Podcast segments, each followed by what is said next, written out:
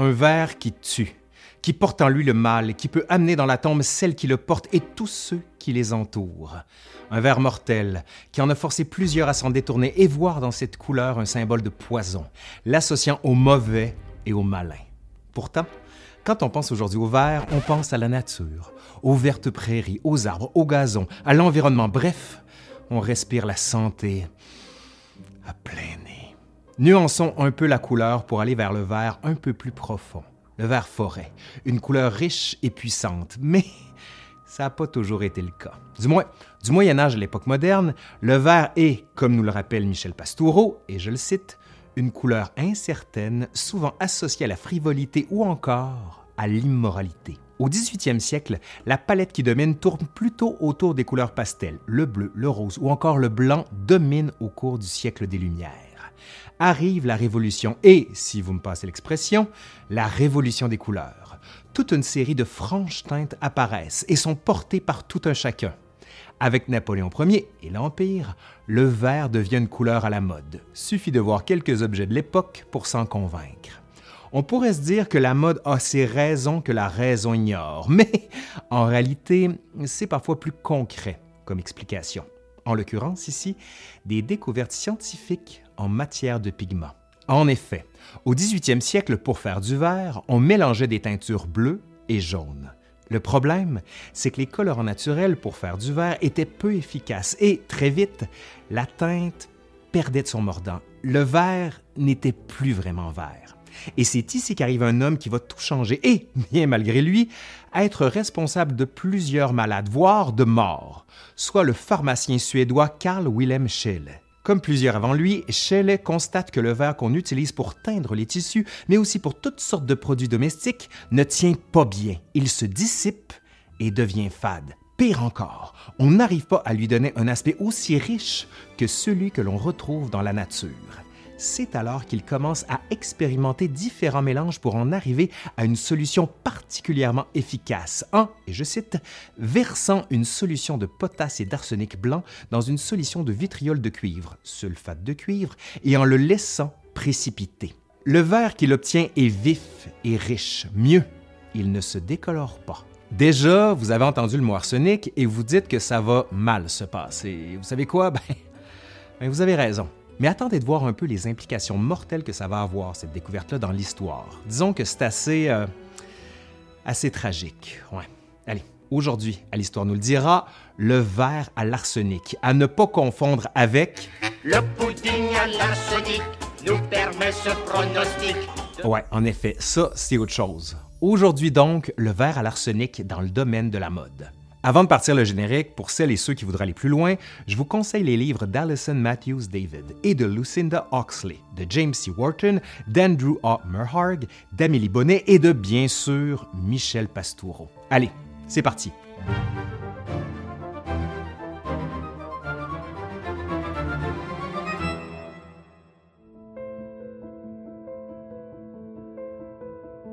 Bon, on reprend avec Carl Wilhelm Scheele. Nous sommes en 1775. Scheele découvre son fameux verre. Très vite, on va se servir de son procédé pour produire ce qu'on va appeler le verre de Scheele. Oui, celui qui contient de l'arsenic. Pour la petite histoire, Scheele va mourir à 43 ans à la suite d'un empoisonnement aux métaux lourds qu'il utilisait dans son atelier. Disons que ça aurait pu mettre la puce à l'oreille pour certains concernant les dangers de la substance, mais que nenni. Quelques années plus tard, en 1814, on va apporter quelques modifications à la composition chimique du verre avec de l'acéto-arsénite de cuivre. On va maintenant appeler la couleur Emerald, soit émeraude, ou encore verre de Schweinfurt, parce que c'est dans cette ville-là d'Allemagne qu'on en produit pour la première fois. On va aussi retrouver différents noms comme verre de Paris, notamment en Angleterre et aux États-Unis, alors qu'en France, on lui donne plutôt le nom de verre anglais. Bref, beaucoup de noms pour ce qu'on va résumer ici par le verre à l'arsenic, parce que oui, ça en contenait beaucoup. La substance va être extrêmement populaire en Angleterre. James C. Wharton estime qu'au milieu du 19e siècle, c'est 700 tonnes de variétés de verre de chez Winfurt qui sont produites annuellement dans le pays, sans compter l'énorme quantité qui est importée du continent. Avec l'industrialisation galopante en Angleterre, l'arsenic qui découle de l'extraction des mines de cuivre devait être écoulé quelque part. Ben oui, le poison à rat ne pouvait être la seule utilisation de ce produit-là. Ainsi, tout un ensemble de biens de consommation va être touché par cette couleur hautement toxique. On va y revenir. Petite parenthèse ici. Parlons arsenic. Déjà, je vous dis le mot, puis vous savez que c'est toxique. C'est au Moyen Âge qu'on réussit à isoler l'arsenic, mais son utilisation est bien antérieure. Les Romains, les Chinois et même les Assyriens le connaissaient, et son utilisation, ne serait-ce que comme poison, était déjà très fréquente notamment parce qu'un des grands avantages ou désavantages de l'arsenic, selon que vous soyez celui qui l'administrez ou qui l'ingériez, c'est qu'il n'altère ni la couleur ni le goût des aliments ou des boissons avec lesquels on le mélange. Au cours de la Renaissance, il va devenir un poison de choix, en raison de ces avantages-là, mais juste pour vous donner un nom, un nom de l'époque de la Renaissance pour vous montrer à quel point c'était populaire, ce poison-là, Borgia. Vous ferez des recherches et vous comprendrez sa popularité malsaine à cette époque-là. Au 19e siècle, cependant, bien que l'on sache que ce soit toxique, on l'utilisait pour toute une gamme de traitements. Traitements médicaux, bien sûr. Déjà, sous l'Antiquité, on en prescrivait une utilisation médicale, mais ici, son domaine va s'élargir. L'arsenic entre notamment dans la composition de la liqueur de Fowler, un produit qui, selon ses concepteurs, peut guérir ou à tout le moins atténuer les effets de l'épilepsie ou encore de la syphilis. Rien que ça. La liqueur de Fowler, créée en 1786, contient 1% d'arsénate de potassium. Ce tonique est bon pour, dit-on, tout. La preuve est que dès la première prise, les gens ont bonne mine. En effet, l'arsenic dilate les petits capillaires du visage, donnant ainsi de belles couleurs. On le consomme pour guérir tout. On dit même que Charles Darwin en aurait pris. Ah ouais, le bon Charles. Cela étant, l'arsenic peut avoir des effets dramatique. Ben Hubbard écrit, et je cite, que l'arsenic se lie aux enzymes soufrées présentes dans toutes les cellules du corps humain. Il peut bloquer la production énergétique cellulaire, priver les cellules de protéines et les empêcher de se réparer. Ouais, ça n'augure rien de bon tout ça. Mais attendez, les symptômes sont pas plus encourageants, et je cite toujours Ben Hubbard.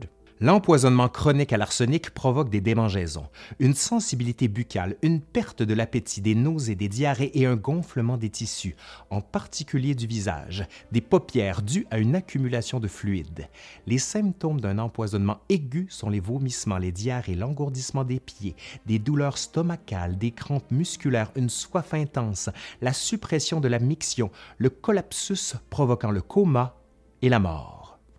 Ouais c'est pas super, super tout ça. Pour le traitement, ben, disons qu'il faut arrêter de s'exposer à l'arsenic, faire, si c'est possible, des lavements d'estomac et, si c'est possible encore, prendre du dimarcaprol, qui ne sera introduit qu'en 1941. Au 19e siècle, le problème, c'est que plusieurs des symptômes d'un empoisonnement à l'arsenic ressemblent au choléra, qui touche plusieurs villes anglaises à la même époque, ce qui va, par la force des choses, amener des médecins à poser de mauvais diagnostics, certains voyant plusieurs cas de choléra alors qu'il s'agissait en réalité d'empoisonnement à une exposition chronique à l'arsenic.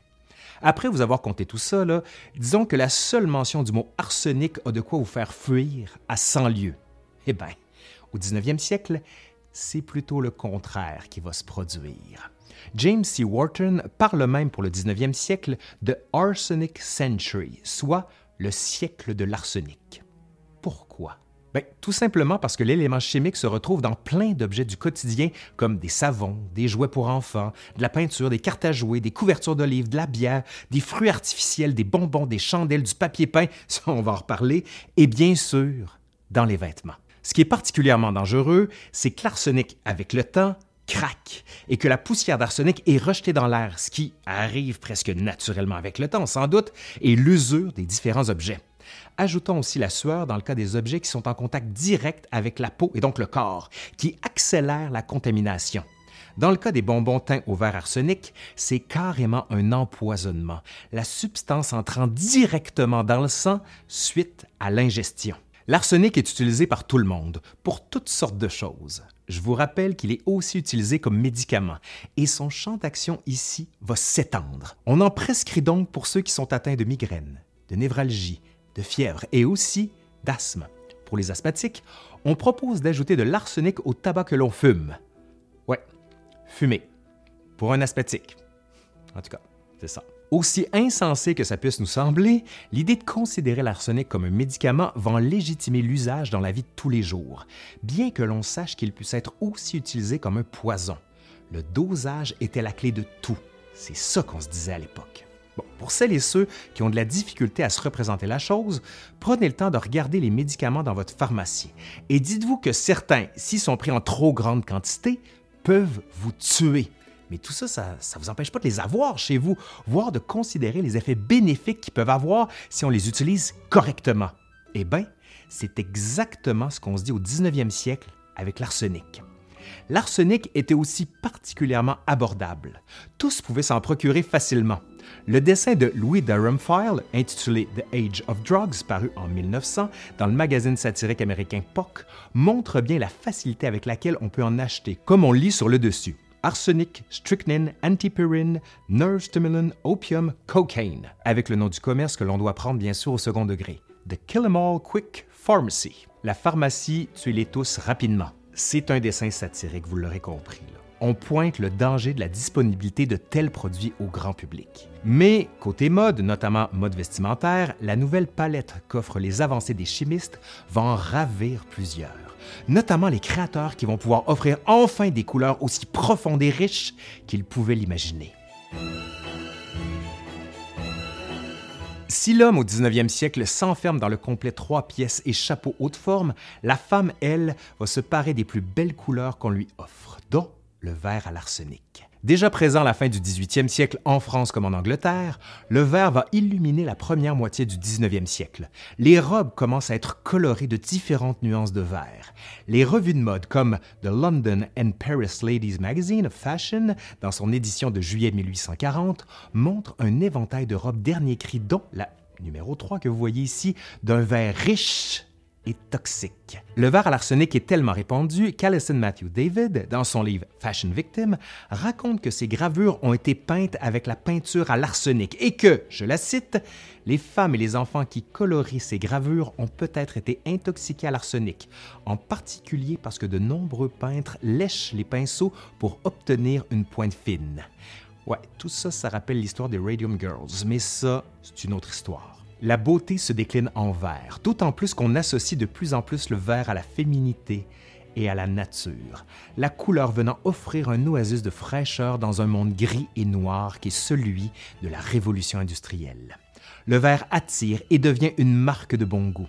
Dans le tableau de gorge Friedrich Kersting, une brodeuse datée de 1811, c'est un halo de verre, des murs au plancher en passant par la robe et le verre des plantes qui domine. Un appel à l'apaisement On retrouve aussi du verre à l'arsenic dans un tableau de Joseph Turner en 1805 ou encore d'Édouard Manet dans La musique aux Tuileries en 1862. Oui, tout ça, c'est du verre plein d'arsenic. Les exemples de toiles du 19e siècle sur lesquelles on voit de magnifiques robes vertes sont légion.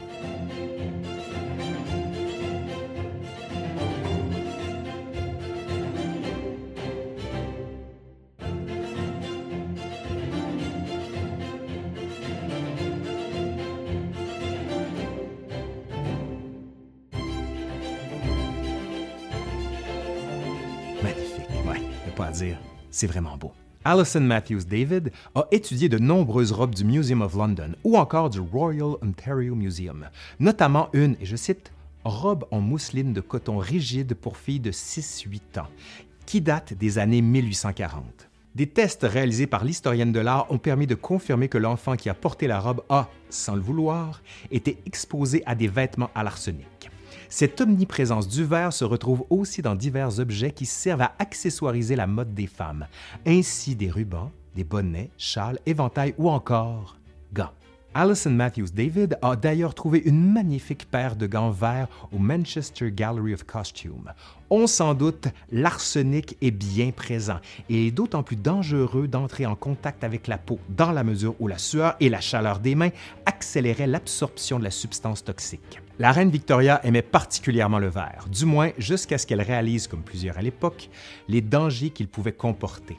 La souveraine, nous rappelle Michel Pastoureau, et je cite, devenue veuve, développa une phobie du verre et le chassa de tous les palais royaux, notamment de Buckingham Palace, où, si l'on en croit les gazettes mondaines, il n'a toujours pas fait sa réapparition. Une magnifique aquarelle de 1851 montre la souveraine à 36 ans, une couronne de feuillage artificiel sur lequel je vais revenir, ainsi qu'une robe de soirée verte montre qu'elle a elle aussi succombé à la mode du verre.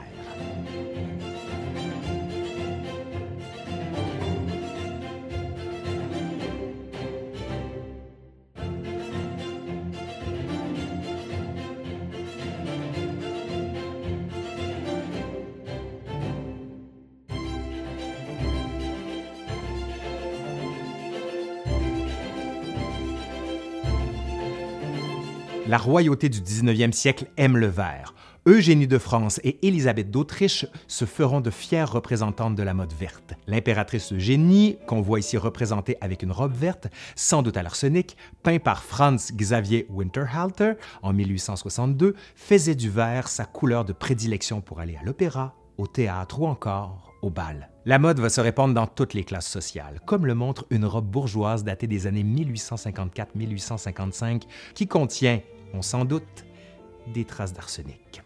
Question de pousser un peu plus l'association avec la nature, certaines n'hésiteront pas à se parer de fleurs en couronne, le tout posé sur la tête. Cela étant, il est parfois difficile d'avoir des fleurs fraîches et surtout de les empêcher de faner prématurément.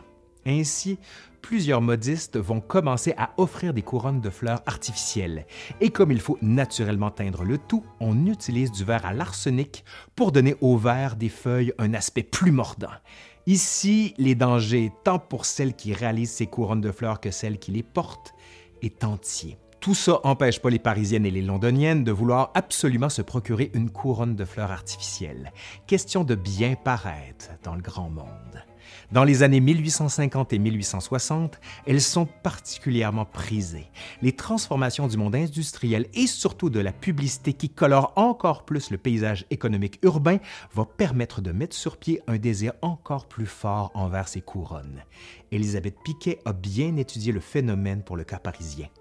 Cependant, les conditions de production sont loin d'être idéales. En 1856, des ouvriers travaillant à la conception de ces couronnes iront même jusqu'à se plaindre de leurs conditions de travail et des risques de manipulation de l'arsenic, risques qui seront largement expliqués par le corps médical. On va y revenir. Les fleurs font maintenant peur.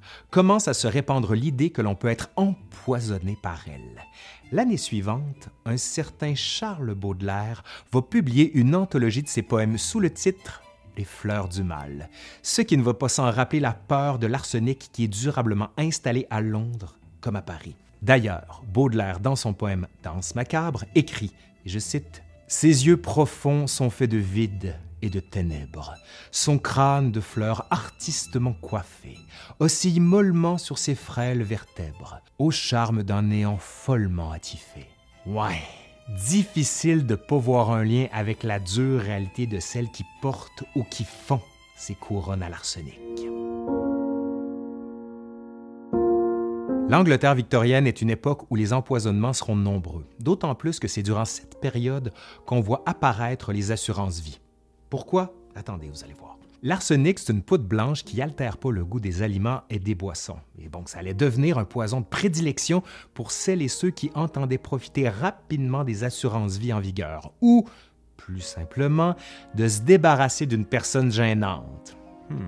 En tous les cas, de 1820 à 1850, on va retrouver beaucoup de cas d'empoisonnement à l'arsenic en Angleterre. Cependant, de nouvelles méthodes médico-légales permettent bientôt de détecter rapidement la présence de l'élément chimique. Rappelons que l'accès à l'arsenic est très facile en Angleterre. Un enfant pouvait en acheter sans se faire inquiéter dans une pharmacie. L'augmentation rapide des cas d'empoisonnement va amener le gouvernement britannique à agir. Dans un premier temps, en 1851, avec l'Arsenic Act, qui visait à limiter la vente du produit uniquement aux adultes et forcer les pharmaciens à tenir un registre de ceux et celles qui en achetaient. Dans un second temps, le Pharmacy Act de 1868 qui va venir étendre un peu plus le contrôle de différents produits toxiques en vente libre. Mais malgré tout ça, l'utilisation de l'arsenic dans le domaine manufacturier est toujours au beau fixe. Il va falloir l'intervention de plusieurs médecins des deux côtés de la Manche pour faire comprendre au grand public les dangers de l'élément chimique et d'encourager tout un chacun de l'éviter à tout prix. Une des grandes difficultés est cependant de pouvoir tester les différents matériaux pour voir s'ils contenaient ou non de l'arsenic. Le développement de la toxicologie médico-légale, qui se raffine à la suite des différents cas criminels d'empoisonnement à l'arsenic, voit des méthodes de détection apparaître, comme celle de James Marsh en 1836, d'Hugo Reinsch en 1841 et de Jean Perceau en 1846. Un peu plus tard, en février 1862, Henry Letby propose un simple test pour déterminer si une robe contient ou non de l'arsenic. Les acheteuses pouvaient ainsi se rendre dans les magasins munis de petites fioles d'ammoniac. Suffisait de laisser tomber une goutte de produit sur la robe. Si le tissu devenait bleu, ça voulait dire qu'il contenait du cuivre, ce qui était synonyme de présence d'arsenic, car on ne retrouvait jamais de cuivre dans les vêtements à moins qu'il ne soit mélangé, ben oui, avec de l'arsenic. Le British Medical Journal et The Lancet vont alors largement ouvrir leur page pour discuter des dangers que représente l'arsenic dans les vêtements. Mais ça veut aussi dire que certains spécialistes vont prendre la défense de l'élément chimique. Il y a débat et la vérité, si évidente nous semble-t-elle aujourd'hui, n'est pas aussi tranchée à l'époque. Encore une fois, le point majeur étant que l'arsenic est utilisé pour traiter de nombreuses conditions médicales. Ainsi donc, certains peinent à concevoir qu'il soit entièrement mauvais. Autre élément qu'il faut prendre en considération, l'économie. Eh oui, en effet, l'industrie de la mode et par extension la production de différents produits à base de verre à l'arsenic représente un commerce florissant. Une interdiction pure et simple reviendrait à jeter à la rue des milliers de familles. Le domaine emploie des travailleurs et les fait vivre. Bon, je viens de dire fait vivre, mais j'aurais tout aussi bien pu dire faire mourir un des cas les plus célèbres d'empoisonnement à l'arsenic est celui d'une fabricante de fleurs artificielles, Mathilda Schurer. Nous sommes en 1861. La jeune Britannique est employée dans une manufacture en plein centre de Londres. Elle a pour mission d'épousseter les feuilles vertes artificielles des couronnes que l'on met sur la tête. Mathilda n'est âgée que de 19 ans, la fleur de l'âge, si vous me passez l'expression. Dans la manufacture où elle est employée, la poussière d'arsenic s'élève à chaque jour et Mathilda en inhale une quantité importante. Pire encore, elle en garde sur ses mains et quand elle mange, elle en absorbe encore une autre grande quantité. Mathilda tombe bientôt malade, gravement malade. Son cas est largement suivi dans la presse de l'époque en raison des douleurs horribles que provoquait son empoisonnement. Alison Matthews David explique Elle vomit des eaux vertes, le blanc de ses yeux devint vert et elle dit à son médecin que tout ce qu'elle regardait était vert. Au cours des dernières heures de sa vie, elle eut des convulsions quasiment chaque minute jusqu'à sa mort, avec une expression de grande anxiété et de l'écume coulant de la bouche, du nez et des yeux. On raconte même que ses ongles étaient complètement verts. Une autopsie va confirmer que l'estomac, les poumons et le foie contenaient des traces d'arsenic. Mathilda meurt dans d'affreuses souffrances, souffrances qui sont rapportées en long et en large dans la presse. Pourquoi? Par voyeurisme? Pas seulement. Aussi parce qu'ils sont plusieurs à vouloir alerter le grand public sur les dangers des teintures vertes à l'arsenic. Le magazine satirique Punch, entre l'ironie et la désolation, écrit à propos du cas de Mathilda, et je cite, les témoignages médicaux ont prouvé qu'elle avait été malade pour la même raison quatre fois au cours des 18 derniers mois. Dans de telles circonstances, la mort est évidemment aussi accidentelle que lorsqu'elle résulte d'une collision ferroviaire occasionnée par des aiguillages connus pour être défectueux. On se souvient que l'inventeur du verre à l'arsenic, Carl Wilhelm Scheele, est mort assez jeune, 43 ans. Plus encore, on sait que l'arsenic est un poison, qu'il est régulièrement utilisé dans des cas d'empoisonnement en série en Angleterre. Donc, on connaissait les risques et les dangers, non? Les médecins ne sont pas les seuls à se mobiliser des associations d'aide ou des organisations philanthropiques vont tout mettre en œuvre pour faire cesser ces pratiques et ces usages. Une de celles-là, la Ladies Sanitary Association, va être particulièrement active. Elle charge le chimiste Dr. Hoffman de mener une enquête sur les fleurs artificielles qui ont provoqué la mort de Mathilda. Le 1er février 1862, le Dr. Hoffman fait paraître dans le London Times un article coup de poing intitulé The Dance of Death, la danse. Les analyses réalisées par le chimiste permettent d'affirmer qu'une couronne de fleurs artificielles pouvait empoisonner une vingtaine de personnes. Plus inquiétant encore, selon ces estimations, une robe de bal réalisée à partir d'un tissu d'une vingtaine de mètres pouvait contenir quelques 900 grains d'arsenic. Un autre médecin allemand va avancer qu'une robe pouvait répandre en une seule soirée quelques 600 grains. Ces chiffres sont particulièrement élevés quand on sait que de 4 à 5 grains constituent une dose mortelle pour un adulte moyen. Cette danse de la mort ou danse macabre, pour reprendre un thème longtemps utilisé sous l'époque médiévale et à la Renaissance, sera repris quelques jours après l'article du docteur Hoffman dans le magazine Punch, avec un dessin assez explicite intitulé The Arsenic Waltz or The New Dance of Death, dedicated to the green wrath of soit la valse de l'arsenic ou la nouvelle danse de la mort dédiée aux marchandes de couronnes et de robes vertes. C'est ce qu'on appelle frapper l'imagination. De l'autre côté de la Manche, Amélie Bonnet a révélé plusieurs enquêtes réalisées par différents comités et conseils. En 1845, les pharmaciens français doivent tenir un registre des acheteurs d'arsenic. Les médecins Edmé Blandet et Alphonse Chevalier publient leurs résultats d'enquête sur le terrain.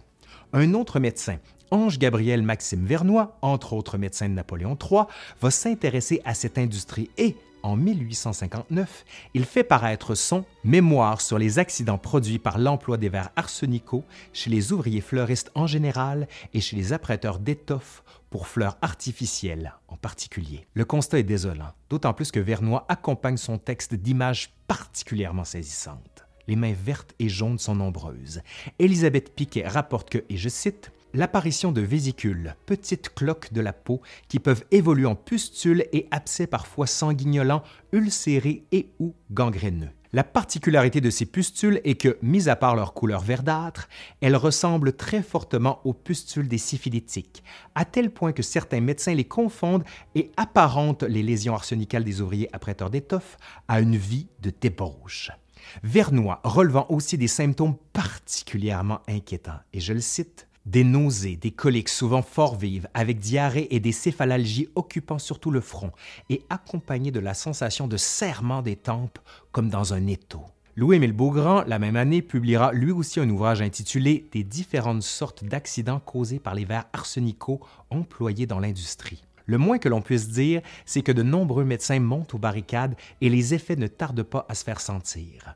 Dans le magazine Punch, on peut lire en 1861, en fait, les filles vêtues de ces robes vertes doivent porter la mention dangereux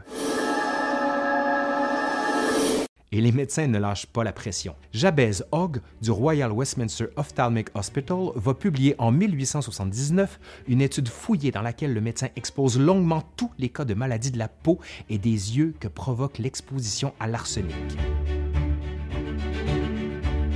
Toutefois, il reste des médecins qui préfèrent laisser faire. Ainsi de William Guy, qui rédige un rapport à la suite d'un autre cas de la mort d'une jeune enfant de 17 ans, Frances Rollo. Guy écrit si mes enquêtes avaient conduit à la découverte de plusieurs cas mortels, j'aurais pensé qu'il était juste de suggérer l'interdiction absolue des métiers utilisant les pigments. Ainsi, le médecin ne recommande pas l'interdiction totale de l'arsenic, mais simplement l'interdiction de manipulation pour les enfants de moins de 18 ans. Alison Matthews David rappelle à juste titre que la libre entreprise a triomphé de la santé humaine. Reste que plusieurs femmes se détournent du verre à l'arsenic, ainsi de la reine Victoria elle-même, qui, on l'a vu dans la seconde moitié du 19e siècle, s'éloigne définitivement de cette couleur. Ce ne sont pas les pouvoirs publics qui vont amener les consommateurs à se détourner des verres à l'arsenic, mais le grand public qui va exercer une pression sur les commerçants pour avoir des vêtements sans arsenic.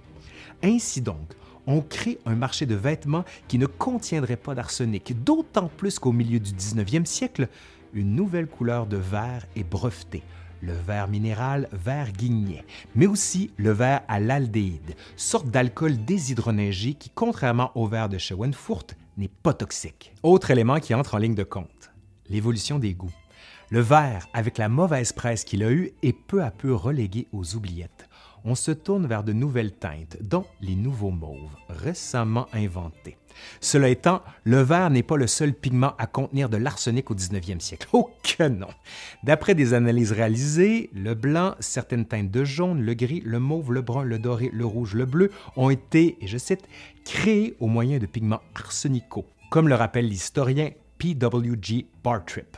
Toute cette histoire explique en partie pourquoi beaucoup de gens tiennent la couleur vert comme étant mauvaise. Par exemple, la maison Chanel, qui l'associe à la malchance, ou encore plus récemment dans la culture pop, avec la maison Serpentard, ouais, la maison des méchants dans Harry Potter, où on voit que leur couleur première est le vert. Le débat qui s'est tenu autour des vêtements teints en vert sera accompagné d'un autre débat, celui des papiers peints à l'arsenic. Mais ça, c'est pour la prochaine vidéo. Alors assurez-vous de vous abonner à la chaîne pour ne pas la manquer. Sinon, pour continuer à lire sur le sujet, commencez par lire le magnifique livre d'Alison Matthews David, Fashion Victim. C'est vraiment une lecture fascinante. Je passais d'une couverture à l'autre tellement c'est bon, et bien sûr, la vidéo se passe en grande partie sur ce livre-là. Je vous rappelle d'ailleurs que toutes les références sont en description sous la vidéo. Allez, c'est fini pour aujourd'hui. Je suis Laurent Turcot, l'Histoire nous le dira, et je vous dis à la prochaine. Allez, Bye.